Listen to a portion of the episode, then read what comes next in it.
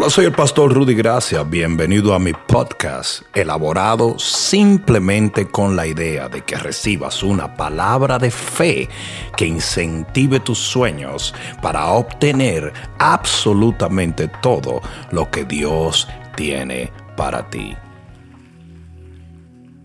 Libro de Apocalipsis capítulo 1 versículo 9 dice, yo Juan, vuestro hermano y copartícipe vuestro en la tribulación, en el reino y en la paciencia de Jesucristo, estaba en la isla llamada Patmos por causa de la palabra de Dios y el testimonio de Jesucristo.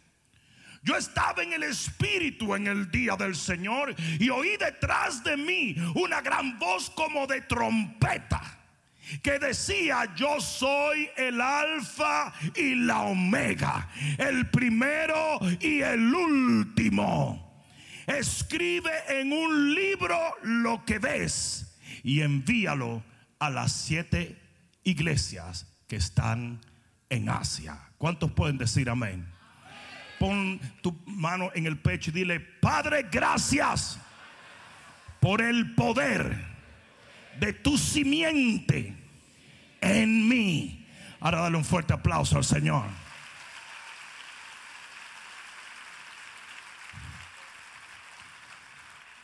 Siéntate un momentito. La historia nos cuenta que el apóstol Juan fue tratado de eliminar por muchos diferentes métodos.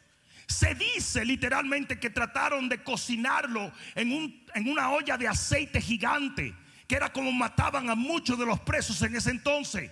Trataron de matarlo una y otra vez, pero por alguna razón un milagro sucedía y el hombre se levantaba otra vez. ¿Alguien está entendiendo eso? Escucha esto, ya todos los apóstoles habían muerto, todos, Pedro, todos están muertos y solamente quedaba él.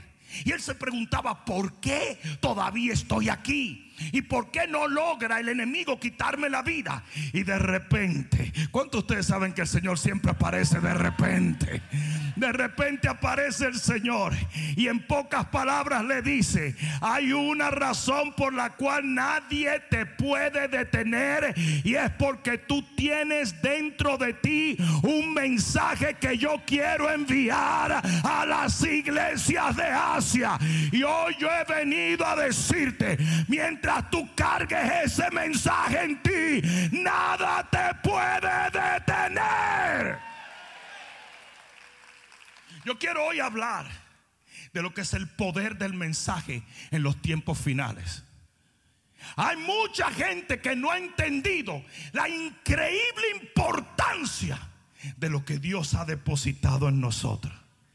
En Hechos capítulo 27, en el versículo 22, Pablo acaba de pasar por una tormenta. La tormenta se llamaba Euroclidón, que viene del griego suegra. Eh,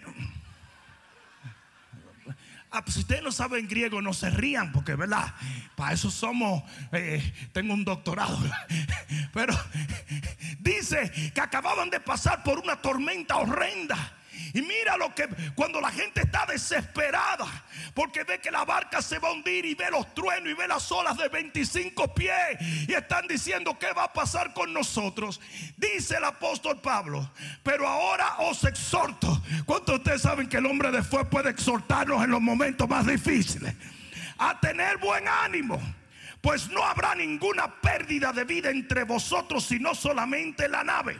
Porque esta noche ha estado conmigo el ángel del Dios de quien soy. Ay, no, no, no, no, no.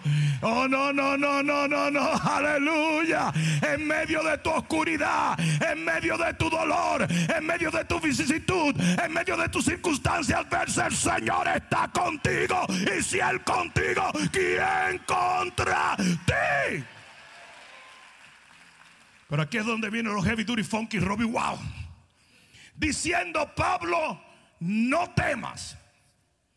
No tengas miedo de Euroclidón. No tengas miedo del mar. No tengas miedo de los tiburones. No tengas miedo de la tormenta. No tengas miedo. Porque es necesario, es necesario que comparezcas ante César. Quizá ustedes no están entendiendo lo que la Biblia está diciendo, pero qué bueno porque aquí te lo voy a explicar. El Señor le dijo, no hay huracán que te mate, no hay mar que te ahogue, no hay problema que te detenga. No hay amenaza que coarte tu caminar. Puede venir ahora mismo un terremoto. Pueden desatarse todos los demonios de COVID contra ti. Pero por cuanto yo he puesto un mensaje que tú tienes que llevar, nada te va a detener.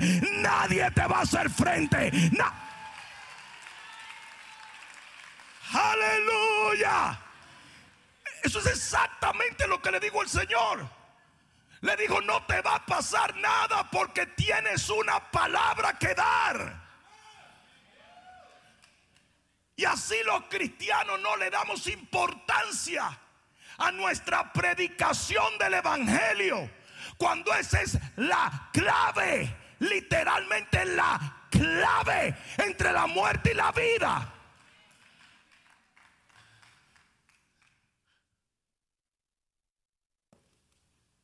Hay muchos cristianos que no están caminando en bendición y se lo voy a decir por qué. Porque no predican la palabra.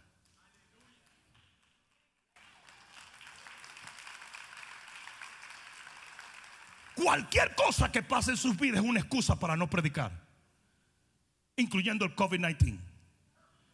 Cualquier cosa. Y ahora se han animado unos cuantos. ¿Por qué? Porque lo estamos haciendo por el teléfono. Eso no funciona así. La palabra de Dios no se proclama solamente, se transfiere. ¿Por qué tú crees? Y aquí voy a bajar por tu avenida. Que cuando Jonás recibe el mandato, te tengo que mandar a Nínive a predicar. Jonás dice, Señor, la verdad, la verdad, yo lo puedo hacer por un Insta Live. Porque yo no estoy por ir para allá. ¿Por qué tú te crees que Dios arrestó a este hombre y lo llevó allá. No, pero, el Señor le hubiera podido mandar una paloma mensajera si el Señor entrenaba cuervos para que le dieran pan y carne a Elías. ¿Por qué no le envió una paloma mensajera? Y él se quedó tranquilo en su casa. Porque él tenía que ir. Porque el mensaje no se proclama solamente, se transfiere. Y aquí es donde viene lo duro. Dale un codazo. Um, antiséptico al que está a tu lado. ¿Te desinfectaste el codo? Dale un codazo entonces. Si no te desinfectaste el codo, no le dé. Pero si te desinfectaste el codo, dale un codazo al que está al lado. Y oye esto. La vida entera de Jonás se volvió un trapo de olla. Uy, qué expresión más dominicana, Dios mío. Ustedes saben con trapo de olla, ¿verdad? Cuando las ollas eran bien sucias, las abuelitas tenían un trapo que era para desollinar la olla, para sacarle lo negro. Yo me acuerdo cuando eh, mi mamá le regaló a la abuela un juego, cuando llegó la soya de teflón, teflon, porque aquí hay mucho gringa. ¿Se acuerdan de la soya de teflon, que eran negras? Chacho, llegamos en la noche y la abuela estaba cansada y negra. Ella la, la brilló hasta que ella no vio, dijo, yo no sé por qué me dieron esta olla negra, toda sucia, asquerosa, y le sacó todo el teflón. Mi mamá casi le dio un ataque. La vida se le volvió un ocho a Jonás. De repente comenzaron tormentas y el tipo se iba a hundir en una barca y de repente se lo traga una ballena y de repente se va al fondo de la mar. Y si ustedes lo oyen, la vida se le volvió una desgracia. ¿Por qué? Porque no estaba llevando el mensaje que Dios le dio. Y así hay muchísimos cristianos mudos. Usted sabe que usted tiene que compartir las buenas nuevas. Y usted está callado y usted no entiende que mientras usted está orando para que Dios lo bendiga, no hay bendición que venga hasta que usted cumpla con el llamado que Dios ha puesto en su...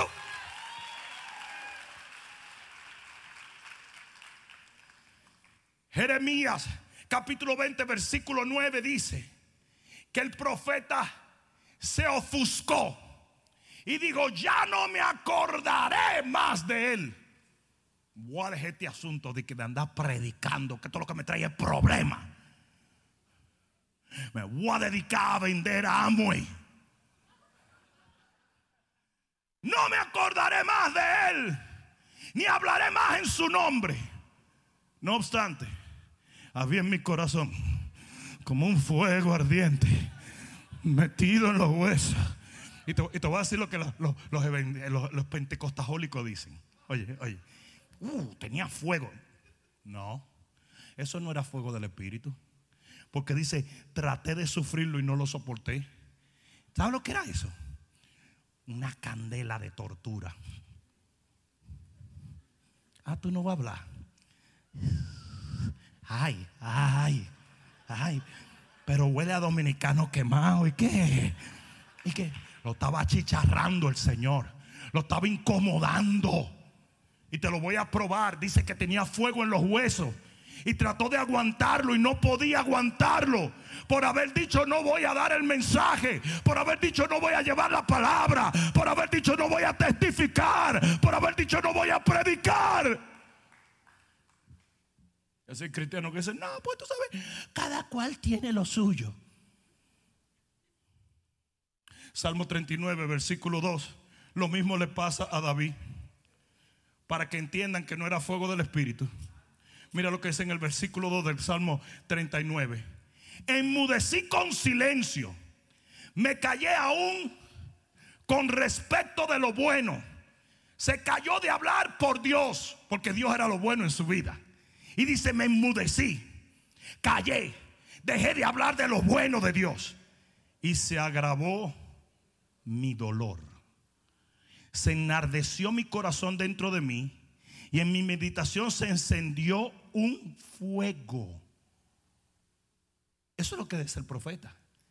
Dice, y así proferí con mi lengua.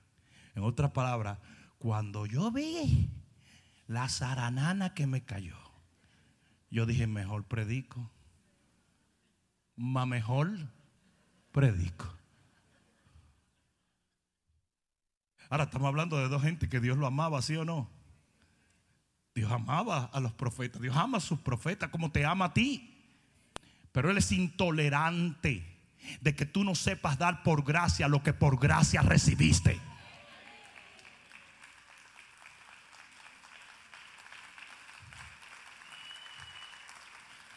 En el Salmo 32, 3, Él dice, mientras yo callé, se envejecieron mis huesos. Hay cristianos que están pudriéndose por dentro porque no quieren hablar la palabra. No le gustó, ¿verdad? Por eso el enemigo es el primero que trata de silenciarnos. El trabajo número uno del diablo es detenerte de que tú prediques la palabra. Ese es su trabajo número uno. Es por eso que tiene la iglesia encerrada. Es por eso que no quiere las iglesias abiertas. Es por eso que quiere detener las plataformas evangelísticas del mundo. Es por eso que quiere detener. Es por eso que va a comenzar a censurar las cosas que los cristianos dicen.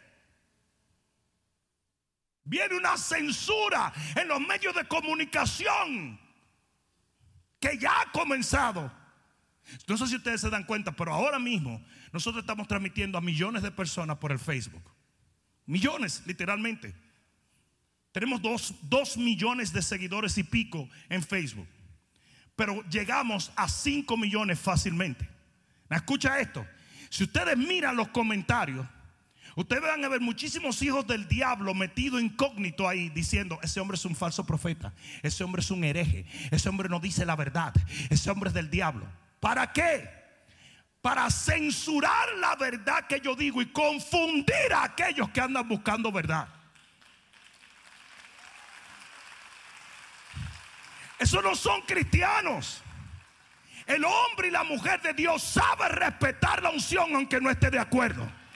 David dijo, yo no le voy a poner un dedo encima a Saúl, aunque esté tostado.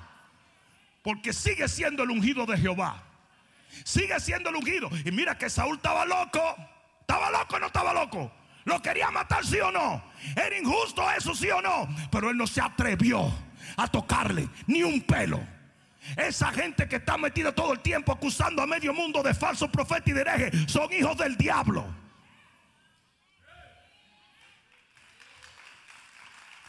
La Biblia dice que de lo que está lleno el corazón,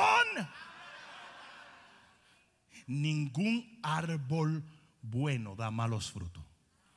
Si ellos fueran de Cristo, ellos no vivieran haciendo lo que querían hacer los discípulos.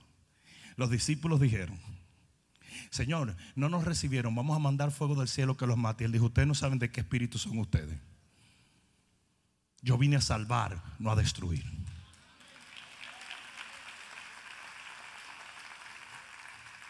¿Sí o no?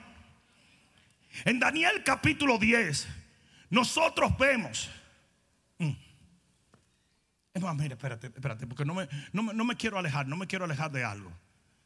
En Marcos capítulo 4, versículo 14, permítame quedarme un momentito allí. Iba a pasar de largo, pero creo que tengo que decirlo. Marcos capítulo 4, versículo 14 dice que cuando la palabra de Dios es sembrada en tu corazón, ¿y sabes cuál es el problema? Que nosotros creemos que eso solamente pertenece a la palabra que Dios siembra para salvación. Y no es cierto. Cada vez que Dios te da una palabra para alguien, pasa esa palabra por el mismo proceso. Y en Marcos capítulo 4, versículo 14, mira lo que dice la palabra de Dios. Rapidito. Marcos capítulo 4 y versículo 14. Esto es Jesús explicándole la parábola del sembrador a sus discípulos. El sembrador es el que siembra la palabra. Y estos son los de junto al camino en quienes se siembra la palabra. Pero después que la oyen, enseguida viene quién. Enseguida viene quién. Si ustedes se dan cuenta, ahí no tenía que ver si la persona que había recibido el mensaje era gordo o era flaco, era blanco o era negro, era feo o era lindo. No, no, no, no tenía que ver nada, porque el problema era la palabra que tenía. Lo que hace un cristiano peligroso para el diablo es el mensaje que lleva dentro de ellos. Ok. ¿Cuál fue el primer mensaje que le da el Señor al mismo diablo cuando el diablo engaña a la mujer y al hombre? Le dice, la simiente de la mujer, o sea, la semilla, te va a romper la cabeza. Ahora escuchen esto. La palabra es que una simiente, una semilla. Por lo tanto, el enemigo sabe que cuando esa palabra entra en nosotros y nosotros vamos llevando esa palabra, esa palabra tiene el poder de arrancarle la cabeza a él.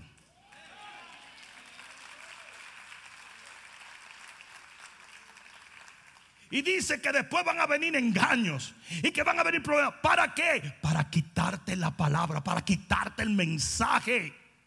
Y así los cristianos creen que esto es electivo. Así los cristianos dicen, bueno, pues algunos predican, otros no, algunos comparten, otros no. No. Y predicad este evangelio a toda criatura. Es un mensaje para ti, para ti, para ti, para ti, para mí, para todos.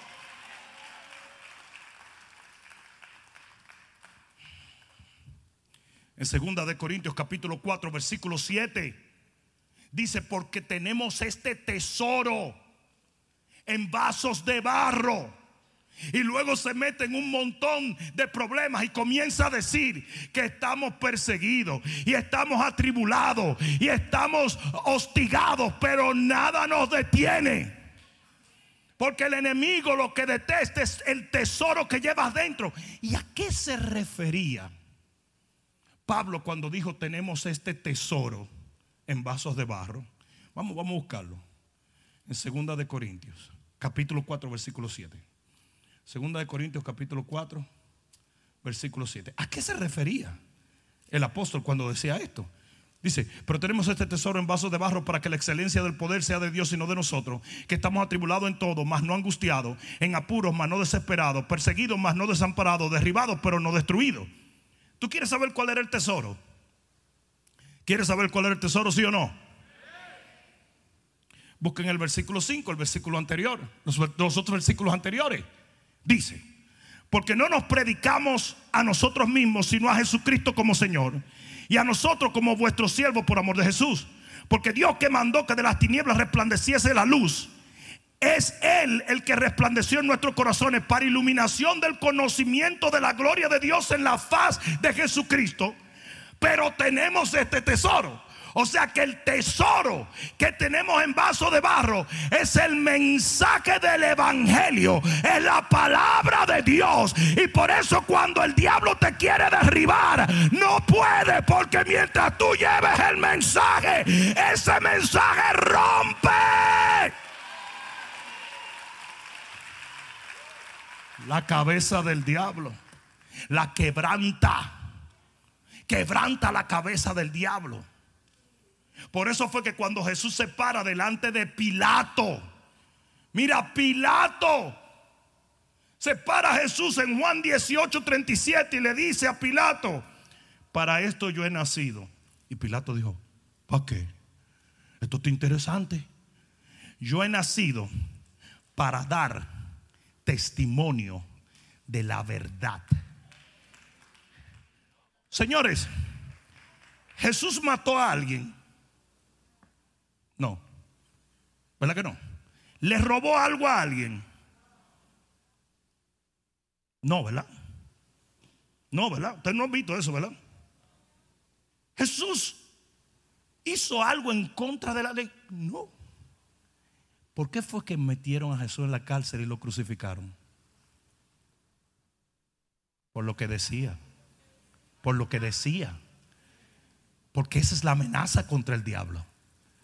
Cuando él se para delante de Pilato, él no encuentra con qué condenarle. Y, él le dice a Pilato, ¿tú sabes para qué fue que yo vine? ¿Tú sabes para qué yo nací? Para dar testimonio. ¿Tú sabes por qué tú naciste de nuevo? Para dar testimonio. ¿O no? ¿O no?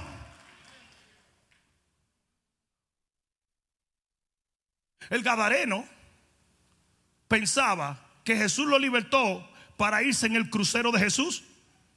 Y el tipo ya estaba ready con su ropita nueva que Jesús le había comprado en Kmart.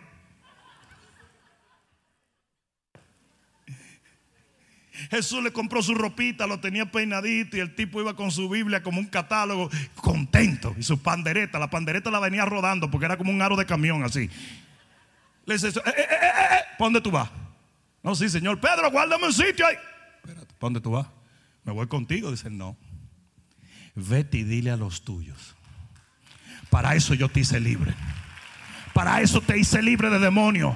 Óyeme bien, tú sabes por qué el Señor te quitó esa depresión para que tú testificaras. Tú sabes por qué el Señor no permitió que te murieras para que tú testificaras.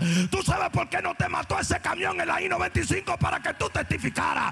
Tú sabes por qué no te envenenó esa comida y moriste para que tú testificaras. Tú sabes por qué Él te sanó de COVID para que tú testificaras. Tú sabes por...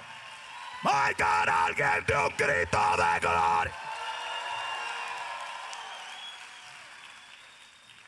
Aleluya. Y por eso, si ustedes se dan cuenta, en Hechos capítulo 4 y en el versículo 16, los discípulos tienen el primer encuentro con el Partido Demócrata Americano.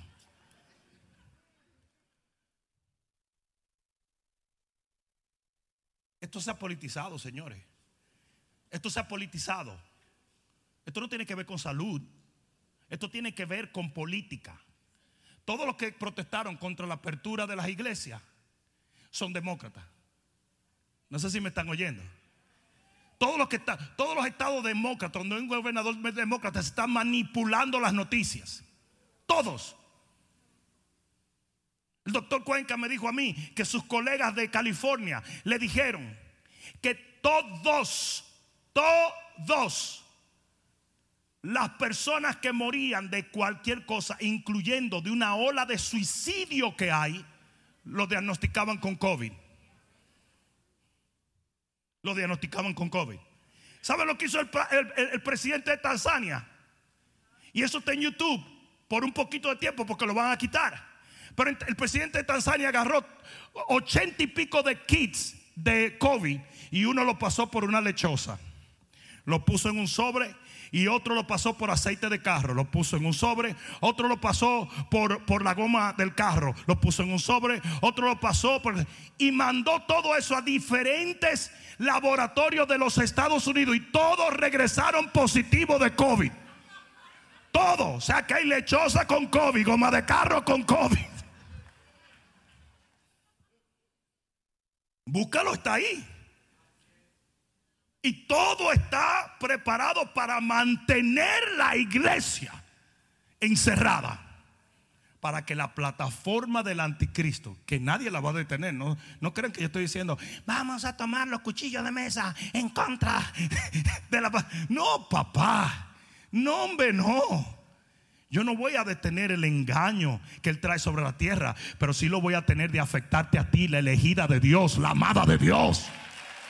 Y para eso tengo que tener libertad de hablar la verdad. Porque el que sabe la verdad nada lo puede engañar. Y conoceréis la verdad. Y la verdad os hará libre. Hechos capítulo 4 versículo 16 diciendo, ¿qué haremos con estos hombres? Porque de cierto señal manifiesta ha sido hecha por ellos notoria a todos los que moran en Jerusalén y no lo podemos negar. Tienen una verdad esta gente.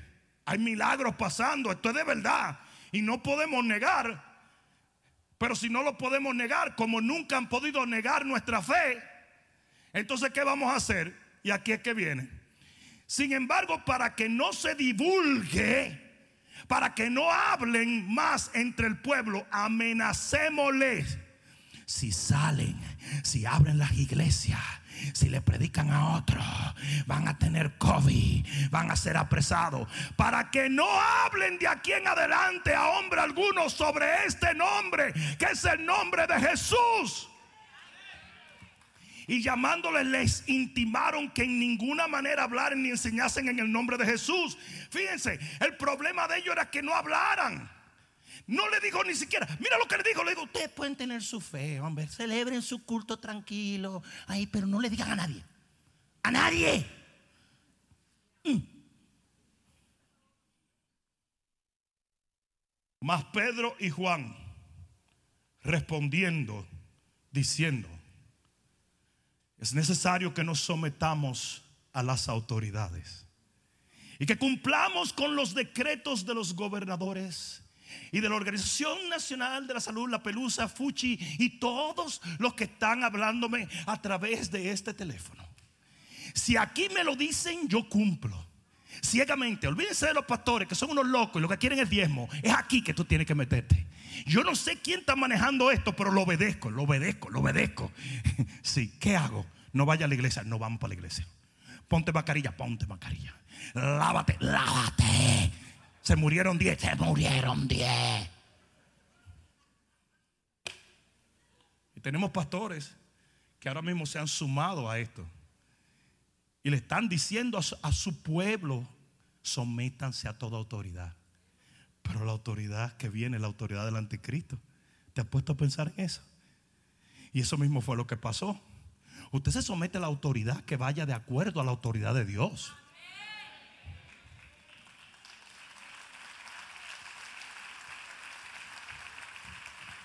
Mira lo que dice.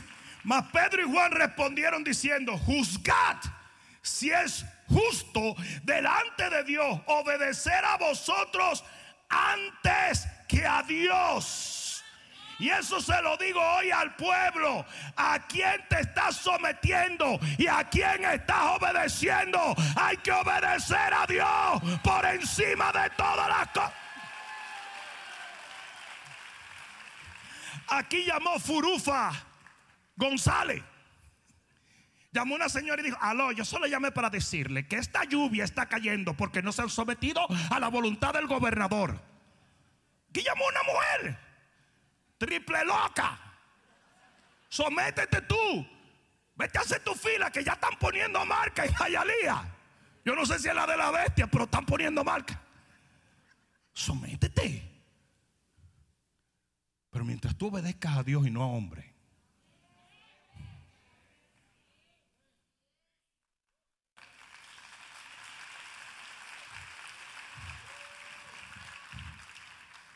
Ustedes saben que la historia nos enseña que ningún hombre verdadero se sometió a, ningún, a ninguna ley diabólica. Ni Daniel, ni Sadrach, ni Mesac, ni Abednego, ni Moisés. ¿Ustedes se creen que Faraón no era una autoridad en los tiempos de Moisés? El jefe. ¿O no? ¿O no? No fue una ley medo-persa que se inclinaran ante la estatua. No fue una ley, fue una ley. Y Sadrach dijo no. Y Daniel dijo, no. Porque hay que obedecer a Dios. Hay que obedecer a Dios.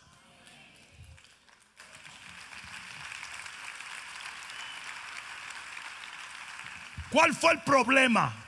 Le dijeron, cállense, no hablen, no den el mensaje, no hablen en nombre de Jesús, no lo hagan. Estamos, pero imagínate, pero si podemos, si podemos creer en Él. No, sí, sí, crean en Él, no hay problema. Y podemos cantar, sí, sí, canten, canten, canten. Y puedo comprar una pandereta, cómprate dos, cómprate dos, cómprate dos. Es más, yo te la mando, yo te la mando. Por Amazon te la voy a mandar. Entonces, ¿qué es lo que ustedes no quieren? Que no hablen, que no den el mensaje, porque ahí es donde está el poder. Yo dije, ahí es donde está el poder. Ahí es donde está el poder. Es por eso que nosotros tenemos que entender lo que la Biblia dice en el libro de Apocalipsis cuando dice que al diablo se le vence por tres cosas. La sangre del cordero, el no tener temor a la muerte misma si fuera necesario, lo cual no es lo que está haciendo mucha gente en la iglesia porque están trancados por si acaso nos morimos. Y número tres, por la palabra de tu testimonio.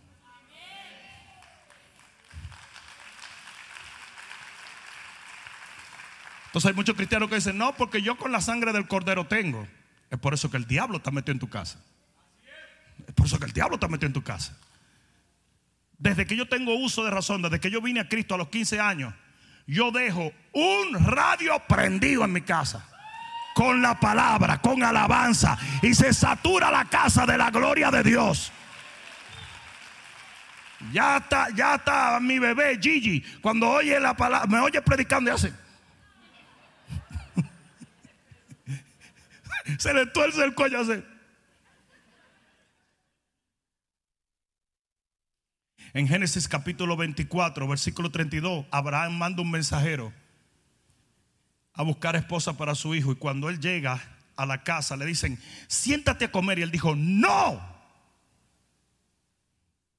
no. ¿Por qué? Dijo, porque no puedo comer hasta que no les dé el mensaje que me enviaron a darle. ¿Sabe lo que eso quiere decir? Que nosotros no tenemos ni derecho de orar por comida si no le servimos para nada a Dios. Todo muy fuerte, lo arreglo. Lo, arreglo un poquito. Lo maquillo.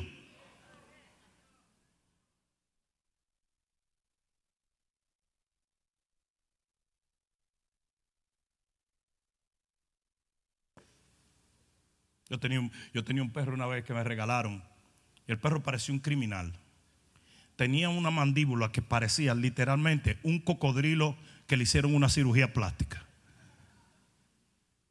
Y resulta que un día yo estoy acostado en mi casa y oigo un pum pum pum pum.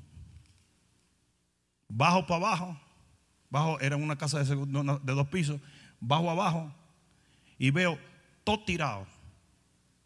Y veo al perro tranquilo. Al principio pensé que fue que el perro desbarató todo.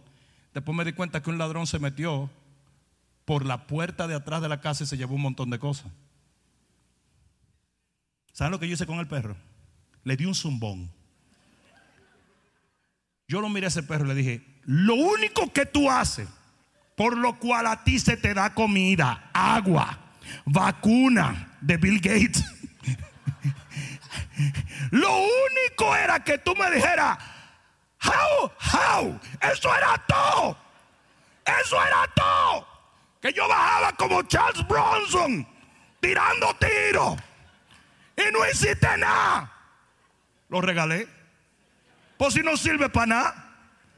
Un perro mudo. ¿De qué sirve un perro mudo? Todavía el perro es inteligente y dice, voy a perder mi comida. Si fuera dominicano es más inteligente. Hubiera subido 100 mudo y me hace señas con las dos patas. Me dice,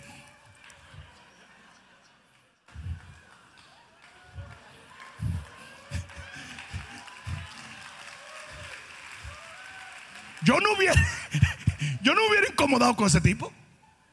Aunque me hubiera dormido otra vez, pero si el atalaya va y te avisa, tú no puedes incomodarte con el atalaya. Lo boté. A Esther le dijo Mardoqueo, le dijo, mira, si tú callas ahora, vas a ser destruida tú y tu familia. Y Dios va a levantar a alguien que lleve el mensaje, pero tú vas a perder. Ay, pero yo creí que el Señor me había escogido por mi belleza. No, fue por tu boca, tu lengua. Fue para que dieras un mensaje.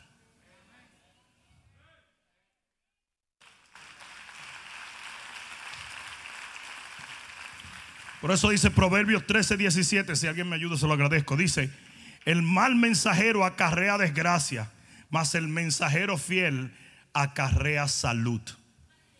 Cuando usted es fiel a lo que Dios le ordenó hacer, usted lleva salud, libertad, bendición.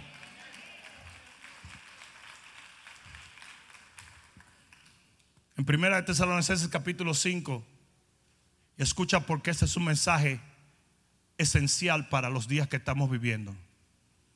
Dice en el versículo 14, mas vosotros no estáis en tinieblas para que el día del Señor les sorprenda como ladrón en la noche. Hay un pueblo que no está en tinieblas porque alguien los está alertando, alguien les está predicando, porque lo que nos da luz es la verdad de la palabra. Hoy yo veo los púlpitos Señores, señores, yo veo los púlpitos. Están predicando moda. Están haciendo skits de comedia. Están predicando sobre cómo tener más dinero. Cuando estamos viviendo en el conteo final de la humanidad. Si el pueblo de Dios no se pone las pilas y le comienza a hablar a la gente del mensaje el mensaje es Cristo. Yo dije, el mensaje es Cristo.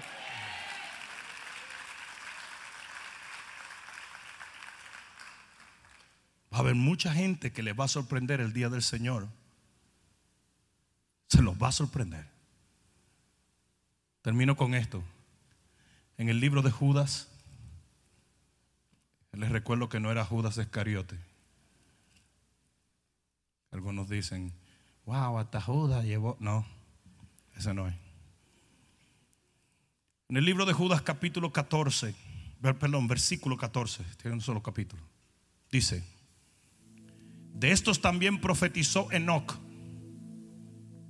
séptimo desde Adán, diciendo, he aquí vino el Señor con sus santas decenas de millares para hacer juicio contra todos y dejar convictos a todos los impíos de todas sus obras impías que han hecho impíamente y de todas las cosas duras que los pecadores impíos han hablado contra él. ¿A por qué tiene tanta relevancia esto? Porque Enoch es una imagen profética de nosotros. Enoch fue el hombre que Dios levantó antes de que viniera el diluvio para advertir a la gente que venía un juicio. Y eso es lo único que se habla de la predicación de Enoch. Porque es lo único que importa antes de que venga el juicio de Dios. Are you kidding? Jesús está a la puerta y yo te voy a hablar a ti. ¿Cómo educar a tus hijos? Dándole un cocotazo y ya que tanta cosa, que, es que queremos ser relevantes a una generación que está muerta. Que tus hijos no necesitan educación, lo que necesitan es un galón de aceite. Necesitan que tú ores. Tu casa necesita Cristo. Necesitas llenar tu casa de palabra. Necesitas orar. Necesitas buscar de Dios. Necesitas sacar las porquerías que hay en tu casa. Y que toda tu casa le sirva a Jehová. ¿Tú te crees que porque yo te diga tres cosas sobre cómo educar a tus hijos, tus hijos van a hacer? No, si están tostados. Hubo una mujer que vino y le dijo, mi hija está endemoniada. Jesús dijo, sí, es verdad. Ahora mismo sale el demonio de ella. Hay, cosas que no se solucionan con un consejo. Déjale eso a los impíos. Un montón de pastores. ¿Cómo tener más dinero? ¿Tú quieres saber cómo tener más dinero? No le pregunto a un pastor. Porque ese no es el, ese no es el objetivo de un pastor. Vete a preguntarle a Robert Kiyosaki. Robert Kiyosaki escribió Rich Dad, eh, Poor Dad. Ese tipo tiene 6 billones de dólares. Entonces él sabe lo que tiene dinero. ¿Qué hace un pastor diciendo cómo, cómo tú vas a tener más dinero? Lo primero es que el 90% de los pastores que predican prosperidad no tienen ni 10 cheles. Lo predican porque es muy popular hoy en día, porque vivimos en una generación extremadamente materialista. Y ellos creen que con eso van a traer gente. Enoch se levanta, les da la palabra a una generación y le dice, oye bien, viene un diluvio, viene un juicio. Y cuando él cumple, porque cumplió, dice la Biblia, que no murió porque Dios se lo llevó.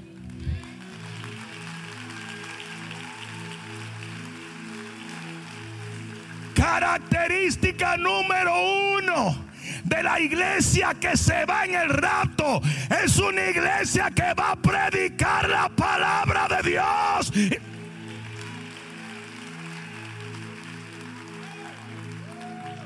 No, se dieron cuenta que el, el mensaje de Enoch no era un mensaje muy simpático. Le dijo, viene a juzgar a los impíos. Uy, hoy tú no puedes decir eso. Porque ofendes, ofendes, ofendes. Pastor, no prediques contra la homosexualidad. No le digas contra la homosexualidad. No, no, no, no, no. Yo tengo un primo que es homosexual que te ve.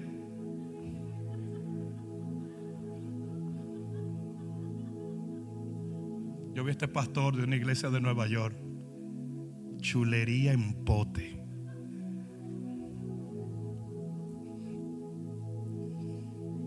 Sentado con Oprah.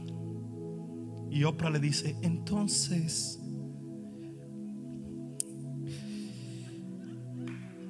pastor, ¿solo los cristianos van a ir al cielo?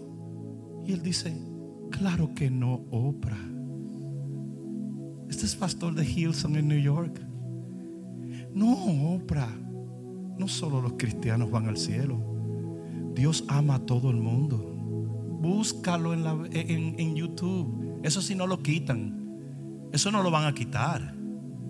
Porque eso promueve esa agenda global de una sola religión, de un solo gobierno. Y él dijo, no, oh no. El Señor ama a todo el mundo. Y por eso todos los que lo aman a Él van a llegar al cielo. Blasfemia. La Biblia dice que hay un solo camino. Y ese es Jesús. Si se lo vas a dar, dáselo fuerte. Yo dije, si se lo vas a dar, dáselo fuerte. Ponte de pie en este día y dale gracias a Dios. Oye bien lo que te voy a decir. Enoch predicó una palabra de alerta al juicio que venía. Una palabra de despertamiento. Y luego dice que Dios se lo llevó. Porque yo soy un fiel creyente de que así será la iglesia del rapto. Es una iglesia que no se compromete. Una iglesia que va a predicar a Cristo. Que va a abrir los ojos de los ciegos. Que va a alertar a la generación que está por delante de ellos. Y luego nos vamos para la gloria de Dios.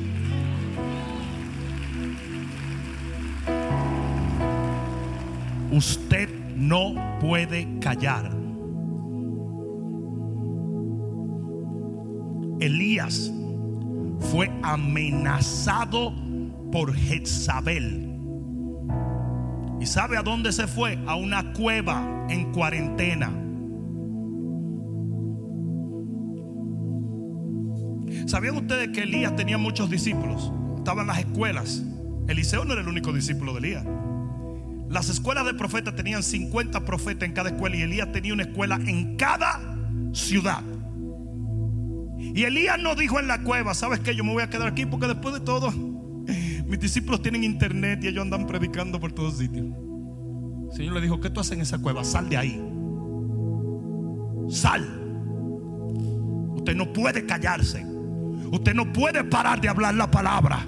El Señor está a las puertas y usted está llevando un mensaje que no puede ser detenido. Ningún gobernador, ningún hombre en esta tierra puede detener la asignación de la gloriosa iglesia de Cristo Jesús. Alguien va a tener que dar un grito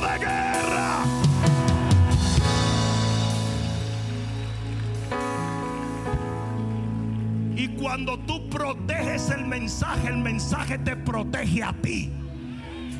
Y no hay tormenta, y no hay fuego, y no hay nada que te detenga. Mucha gente me dice, pastor, pero es que tú vas a lugares muy peligrosos. A mí no me pueden poner un dedo encima hasta que yo no acabe de dar la palabra que Dios me dio.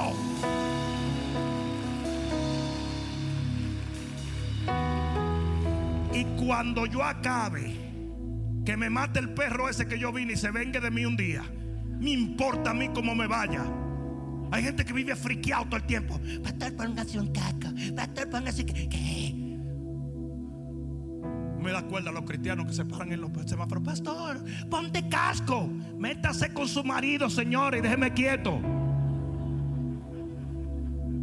¿Tú te imaginas cuando David va a derrotar a Goliat? ¿Qué fue? Ponte el casco, David. Ponte la armadura de Saúl. Él dijo, pero, pero, pues si será la armadura la que me va a proteger. Tú ves que yo salgo, pongo una foto así de vez en cuando en mi motocicleta y vienen las tres chancletúas esas que siempre están metidas. Usted es un hombre de Dios, se tiene que respetar y tiene que ponerse caco porque hay que obedecer la ley. Hay que obedecer.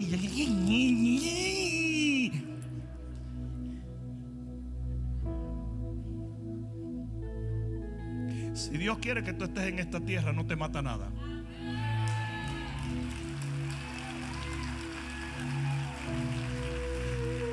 No te regocijes todavía, que si Él quiere que te vaya, no te salva nada. Que COVID ni COVID. En el inodoro, que ¡Ah! muerto. Pero una cosa increíble, te muere de nada. De. A mí me regalaron un día una pijama de seda. Esas son las cosas que yo detesto. Pero como fueron mis hijos, yo quise como ponérmela por lo menos una vez. Nunca me sentí tan pájaro como, como ese día. Yo no dormí con esa cuestión porque tú te puedes caer de la cama también. Eso era muy suave para yo dormir en eso. Entonces en la mañana, para yo bajar, yo me pongo la pijama esa, porquería esa, de Victorio Secret, yo creo que era, porque... Y yo agarro y vivíamos en una casa de dos plantas. Y voy muy fino y me paro en el pie de la escalera. Pero como la pijama está muy larga y es de seda, estaba metida por debajo de los pies. Porque a mí me hicieron, yo soy como un hombre grande atrapado en un cuerpo pequeño.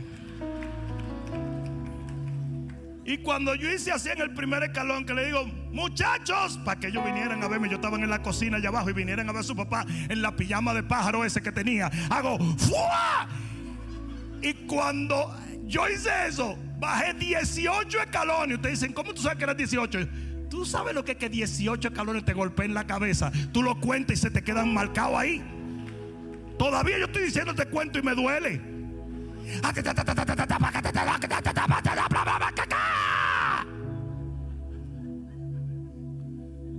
Y cuando yo estoy allá abajo golpeado, pero yo estoy hablando golpeado, porque la seda no es muy buena para proteger el cuerpo cuando tú estás bajando en escalones así duro. yo me empiezo a reír con dolor y todo. Yo me reía y lloraba, me reía y lloraba. Recogí un diente, me reía. recogí- Pero ¿saben por qué yo me reía? Porque yo decía, llevo años corriendo en carros, me encanta la velocidad, me encantan las motocicletas, motocicletas deportivas, carro de fuego de Elías, una cuestión loca, el carro deportivo, toda esa cuestión. Algo se me mete a mí. Y nunca he tenido un accidente, ni siquiera he puesto en peligro mi vida nunca. Y me iba a matar en una escalera por una pijama de pájaro.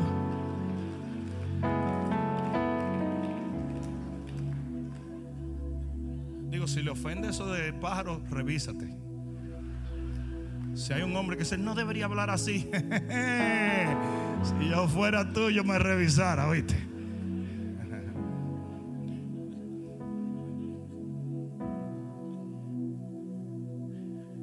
Al enemigo se le vence por no tener temor a la muerte, por haber sido lavado en la sangre del cordero y por no detener el mensaje que se te asignó.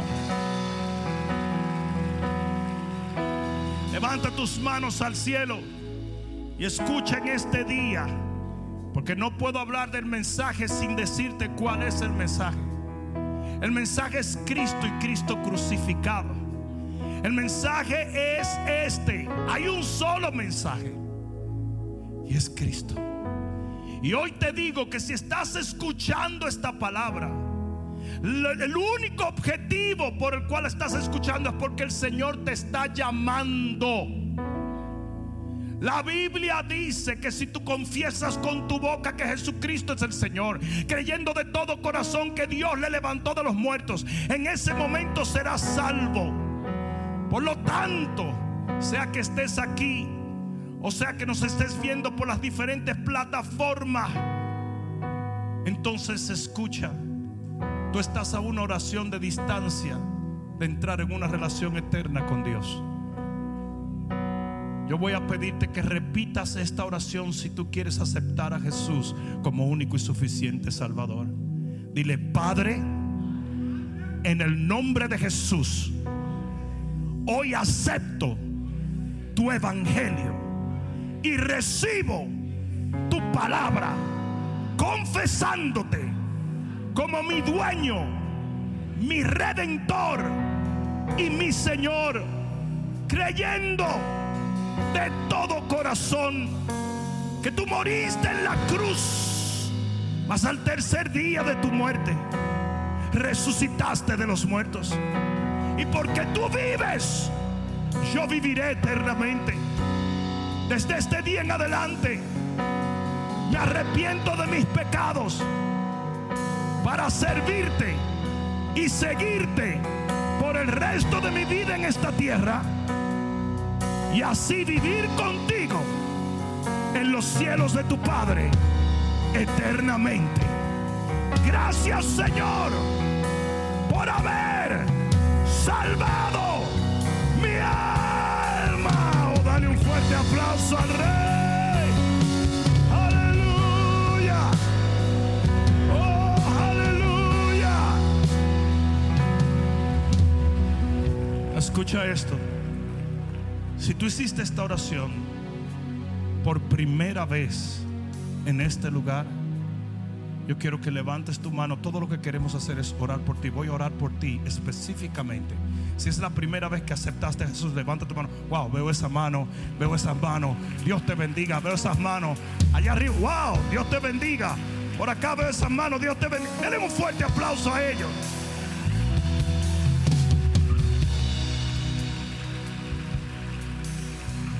Mantén tus manos en alto mientras oramos. Solo los que recibieron al Señor por primera vez. Y quiero que los consolidadores de la iglesia vayan donde ellos y le pongan una mano en el hombro antiséptica y oren por ellos. Ok, mantén tu mano en alto y el resto de la congregación cierra tus ojos ahora. Todos cierren sus ojos. Y los que aceptaron al Señor por primera vez, manténganle en alto. Todos los, los- consolidadores y líderes que trabajan en la consolidación, acérquese uno y, y, ponga la mano en el hombro y ore por ello. Y yo voy a orar por toda la congregación, incluyendo los que están también viéndonos por las diferentes plataformas. Padre, en el nombre de Jesús, yo vengo en contra de toda enfermedad y de toda dolencia. Yo cancelo en este momento todo ataque del diablo. En el nombre de Jesús, yo maldigo el COVID desde las raíces. Yo ordeno que toda enfermedad se vaya de tu vida en este momento. Recibe un milagro, Padre. Restaura los hogares, la economía, el matrimonio, los ministerios. Yo hablo una palabra de liberación sobre tu vida y decreto en la fe y por la palabra de Dios, en la autoridad del nombre de Jesús, que tú recibes un milagro en este momento, en el nombre de Jesús. El que lo crea, diga amén, amén, amén. Ah. Vamos pueblo,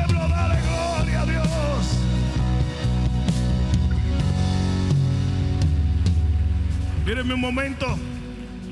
Les bendigo de todo corazón. Damos gracias a Dios por haber abierto una vez más nuestros servicios.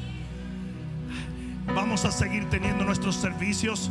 Te esperamos el miércoles. Pueden pasar por la cafetería, pero no duren mucho. Recuerden que tenemos un servicio ya entrando para acá. Les bendigo en el nombre de Jesús. Adelante, pueblo de Dios. Les amo con todo el corazón. Dios les bendiga. Espero que esta palabra cale profundamente en tu alma y que se convierta en pasos de fe que te permitan llegar al destino que nuestro Señor ha trazado delante de ti y de los tuyos. Dios te bendiga.